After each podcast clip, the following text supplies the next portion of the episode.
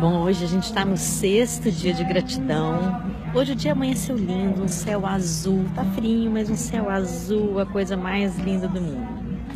É... Sabe uma coisa que eu gosto muito na minha personalidade no meu caráter? Eu sou uma pessoa guerreira, cara. Quando eu decido fazer uma coisa, eu faço e sou esforçada e vou até o fim. Esse tratamento que eu tô fazendo, vocês estão sabendo que eu tô fazendo, eu já contei, é, ele tem uma alimentação muito restrita. Eu já sou vegana. Eu era vegetariana e me tornei vegana.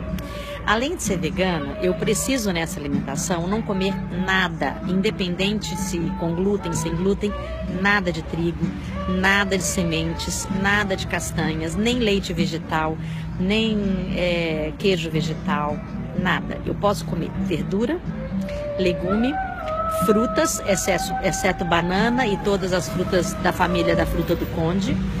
É, já não tomava álcool, então álcool é absolutamente inegociável. E tenho que tomar 3 litros de água por dia. A minha alimentação hoje é basicamente, então, verdura, legume e fruta. É, tem sido um desafio. Né?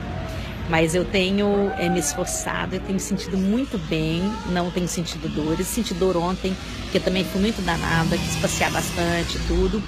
É, mas tem sido assim incrível. Então, queria me agradecer pelo meu esforço pessoal, né? Por essa força que eu tenho.